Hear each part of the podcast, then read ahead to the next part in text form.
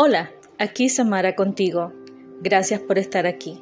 El episodio de hoy se titula Pura Luz. No hubiera podido llegar tan lejos si no hubiera encontrado ángeles en el camino. Della Reese. A lo largo de mi vida he podido reconocer definitivamente la presencia de ángeles que me han ayudado en cada momento. Sobre todo como todo ser humano presto más atención en las dificultades, como muchos de ellos han venido a rescate. Hoy quiero compartir la historia de un angelito que me encontró y como es el título de este episodio, él es pura luz, a lo que yo también añado que él es pura alegría y puro amor. En mi regreso a Mislita, llegó a mi vida este personaje que es un niño de seis años, que tiene muy claro su meta de lo que va a ser cuando sea grande. Él va a ser pastor. Cabe señalar que también su abuelo es pastor eh, de una iglesia y entiendo pues que de ahí viene un poquito lo que es la influencia de ese llamado que él siente a tan pequeña edad, a los seis años. Él me pidió hacer un trato entre nosotros dos. Y es que cuando hablemos de Dios, Él es mi pastor. Y cuando me hable de otras cosas, Él es mi amigo. A lo cual acepté. Y también prometí que cuando fuera pastor, iba a ir a visitar su iglesia, a lo que Él me respondió para, en forma de afirmar lo que dije, lo prometiste. Y yo sí. Yo reafirmé la promesa y dice, cuando seas pastor, yo voy a visitar tu iglesia. Son muchas las anécdotas que hemos creado y que hemos compartido, pero en este episodio quiero compartir las que tengo la seguridad que no voy a olvidar nunca. Una de ellas fue que después del huracán Fiona, en las tardes, pues salíamos afuera por el hecho de que no teníamos luz, aunque la casa de él sí habría luz eh, por una planta eléctrica.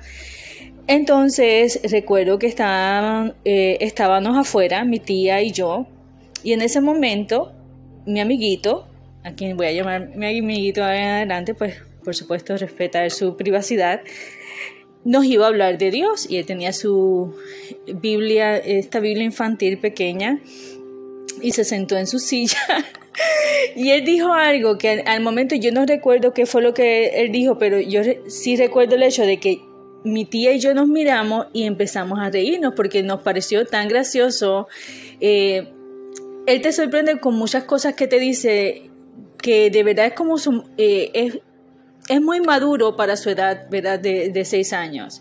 Y qué triste que no lo recordamos y a veces le pregunta a Titi si y ella, mi tía, ella tampoco lo recuerda. Pero lo que sucede es que nos estamos riendo y paramos ya de reírnos porque él estaba bien serio.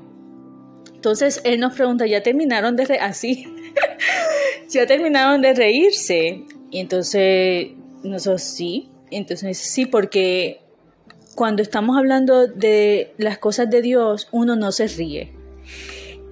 Y ahí yo me quedé, yo, bueno, nosotros no nos estamos riendo de las cosas de Dios, nos estamos riendo del comentario que tú hiciste, que al final tú no habías comenzado a hablar de las cosas de Dios. Entonces, eh, vamos a aclarar eso. Entonces, pero con todo y eso, él se quedó serio y él se mantuvo serio y comenzó, comenzó con su plática y a leer la palabra y a explicarnos la palabra. O sea, el niño es, de verdad que es un angelito, es como yo lo veo y también tiene el don, tiene el don de la palabra, tiene el don para predicar, o sea, eh, está en él, está en él, definitivamente. Y, y yo siempre le, le recuerdo, ¿verdad? Que él como pastor va a ser muy, muy buen pastor. Pero que se tiene que portar bien, o sea, eso es bien importante. Entonces ahí se pone, me, pone la cara triste, como triste, como que eso se le hace difícil, pero de verdad que el niño eh, es otra cosa, o sea, para mí es otra cosa. En otra ocasión me estaba contando la historia de las bodas de Canaán. Entonces él me explicaba, me estaba contando la, me dice, te quiero contar una historia. Entonces me comenzaba a hablar de las bodas de Canaán, pero le añadía cosas. Y yo, pero eso no sucedió, tú le estás añadiendo cosas, tú no le puedes, cuando es una historia, tú te tienes que quedar en la historia, tú no puedes estar añadiendo cosas, porque él empezaba, no, que Jesús estaba jugando con las ovejas, entonces su mamá lo llamó para que cambiara el vino, y yo, eso no fue... Eso no fue lo que pasó. Tú tienes que mantenerte en lo que sucedió, en lo que son hechos. O sea, cuando estamos hablando de historia, la historia no se, o sea, no se cambia. Tú no estabas allí para ver que. No, pero yo creo que Jesús estaba jugando. Pero esa es tu opinión, pero lo estás poniendo como parte de la historia. Entonces, otra de las cosas que me pareció tan gracioso ese. Y pues ellos estaban en una boda y entonces estaban bailando y bailaron hasta las 3 de la mañana y yo, para. en ningún momento eh, en la Biblia habla de que estuvieron bailando hasta las 3 de la mañana, solo estás está añadiendo tú. Entonces, es muy gracioso porque siempre que me cuenta las historias, me está hablando de las historias, pues por supuesto, o sea, ya a mis 48 años yo conozco esas historias, o sea, que las he escuchado pues muchas veces. Entonces él me dice, pero ¿no te parece que es más entretenido como yo las cuento? O sea, porque él como que se, se enoja. Entonces él me dice, ¿no crees? O sea, es, es, mucho más entretenido y es más divertido como yo las cuento a como a como a están y yo no pero es que no la entonces él no él no no no no y lo que sucede es que como un niño de seis años tiene o sea, su creatividad y su imaginación es increíble.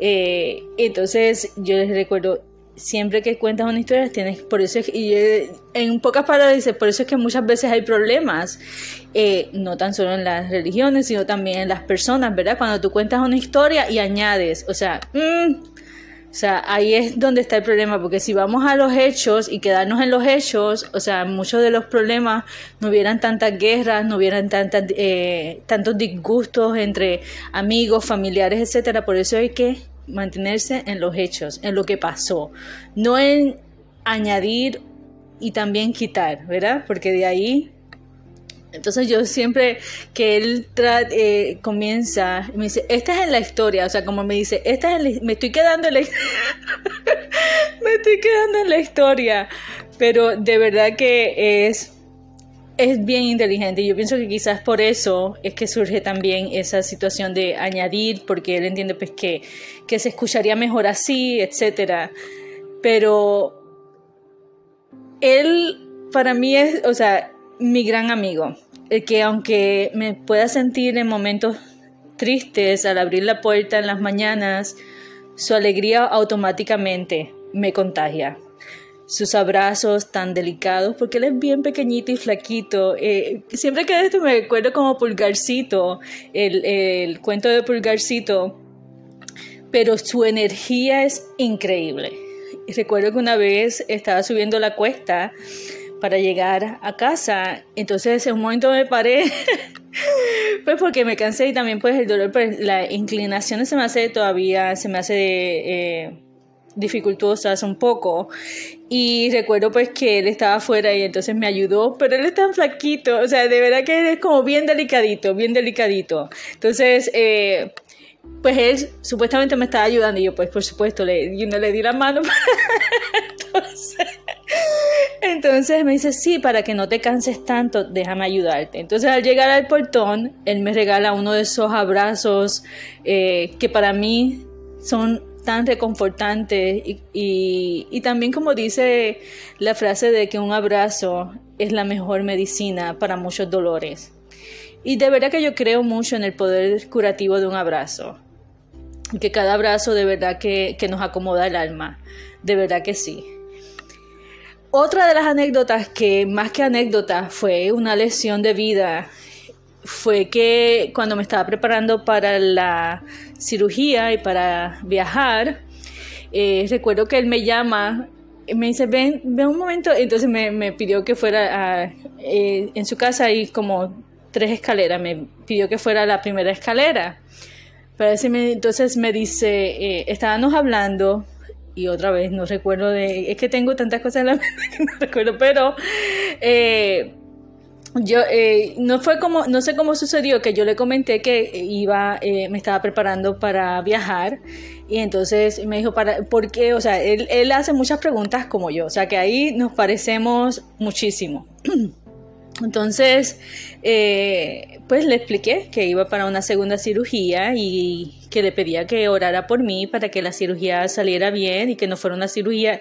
Recuerdo muy bien que le pedí, le que, le pedí que no fuera una cirugía grande, o sea, que fuera que todo saliera bien, pero que no que no fuera una cirugía grande. Entonces, y le pregunto, le dice, ¿vas a orar por mí? Me dice, sí, y, y vas a pedir que no sea una cirugía grande. Entonces él me dice, no. Entonces yo me yo me quedé como, ok. Y ahí viene la lección. Entonces eh, él me dice, yo le voy a pedir a Dios para que tengas la cirugía necesaria, o sea, esa palabra necesaria para que estés bien.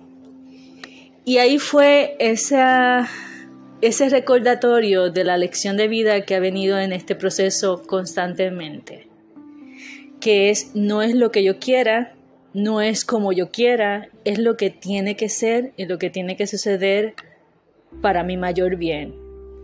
Que aunque no entiende las cosas, están sucediendo para mi mayor bien. Y de verdad que, que más que esa, esa, conversación, recuerdo que las compartí con las enfermeras eh, cuando llegué a la oficina del doctor y también en el hospital porque fue una lección que me tocó tanto porque me, recordó lo que es la lección de todo este proceso, ¿verdad? No es lo que yo quiera, sino lo que tiene que suceder para mi mayor bien. Y lo que es mejor, ¿verdad? Para mí, porque a veces no entendemos las cosas y a veces pedimos y pedimos y pedimos y no pedimos que las cosas sucedan como tienen que suceder. Y ahí fue cuando, tú sabes que baja y entiende que vas a viajar, va a suceder lo que tiene que suceder y va a suceder para tu mayor bien.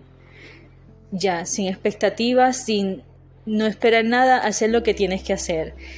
Y esta lección y sus palabritas las llevaré siempre conmigo.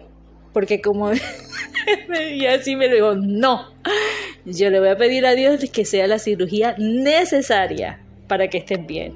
O sea, porque lo importante es al final, ¿verdad? Es que esté bien. Y, y también una de las cosas que me gusta mucho de él es que, lo honesto que es él. Porque siempre que, que, lo veo, y casi siempre en las tardes, cuando salgo y vengo y regreso en las tardes, siempre le pregunto cómo le ha ido el día, cómo te portaste. siempre le pregunto eso. Entonces cuando le pregunto eso, él siempre me mira, se queda callado y como que pone esa carita como no me porté bien. Entonces, yo le digo, ¿cómo, o sea, te portaste bien? ¿No te portaste bien? O sea, ¿cómo, cómo te portaste? Pues, you como que hizo el intento, como que hizo el intento. Y yo pienso que, que esa, esa capacidad, ¿verdad? De, y esa inocencia y, y, la honestidad, porque me puede decir, sí, me porté bien, pero hello, o sea, eh, no lo hice, eh, es contagiosa. Yo pienso que, que, como a veces lo veo a él y veo también en, en momentos de mi vida que yo dije, wow, o sea, eh, cuando tú eres niño o niña, estamos tan expuestos a, o sea, estamos tan abiertos a, Dios, o sea, a escuchar nuestra alma, a expresarnos como, eh, pues como nuestra alma lo pide. Y muchas veces pues ya después vienen las capas, las capas, las capas, las experiencias, también los momentos, pues los momentos duros, las cicatrices y, y nos van moldeando de una manera diferente. Entonces ya eh, y a veces esa luz, verdad que en este momento, eh, pues por lo menos en, mi caso personal puedo ver que es, o sea, una luz tan pura, eh, una alegría tan, o sea, ese niño siempre está alegre, siempre está alegre. Y, y la imaginación, o sea, él le encantan los dinosaurios y siempre me está él siempre me está hablando de dinosaurios, entonces él le tiene los nombres, él sabe los nombres de los dinosaurios, pero yo no sé los nombres de los dinosaurios. Entonces él siempre me dice, ¿te acuerdas de este dinosaurio que te enseñé? ¿Cómo es que se llama? Y yo, ay no, ahora viene... y de verdad que no. Entonces una de las cosas que también es, es tan graciosa y te dice las cosas pues sinceramente, o sea, en en su ingenuidad, pues por supuesto todo lo que viene viene de él, o sea, sin filtro, como diríamos. Entonces un día me dice, ah, tú has jugado Mario Bro. Y yo dije, wow, yo creo que años, años, quizás como hacen 15 o 20 años. Entonces me dice, wow. yo no había ni existido, wow, esos son muchos años esa, esa, esa muestra de, de sinceridad, pues, pero por supuesto con mucho amor, eh, yo recuerdo pues que siempre que tenemos la oportunidad, no sale mucho de su casa, pero las, eh, las veces que sale y tenemos la oportunidad de estar afuera los dos, siempre me da un abrazo, siempre me dice, tú eres mi amiga, te quiero mucho. O sea, él es tan expresivo, o sea, él es quien es él. O sea, como te digo, como compartía pues recientemente, o sea, ya no hay filtros, ya no hay estas, lo que nos dice la sociedad que debemos hacer. Él todavía tiene esa parte de ser él. Y yo pienso pues que eso es tan importante y por eso es como dicen que es tan importante el tú volver y conectar con tu, tu niña interior.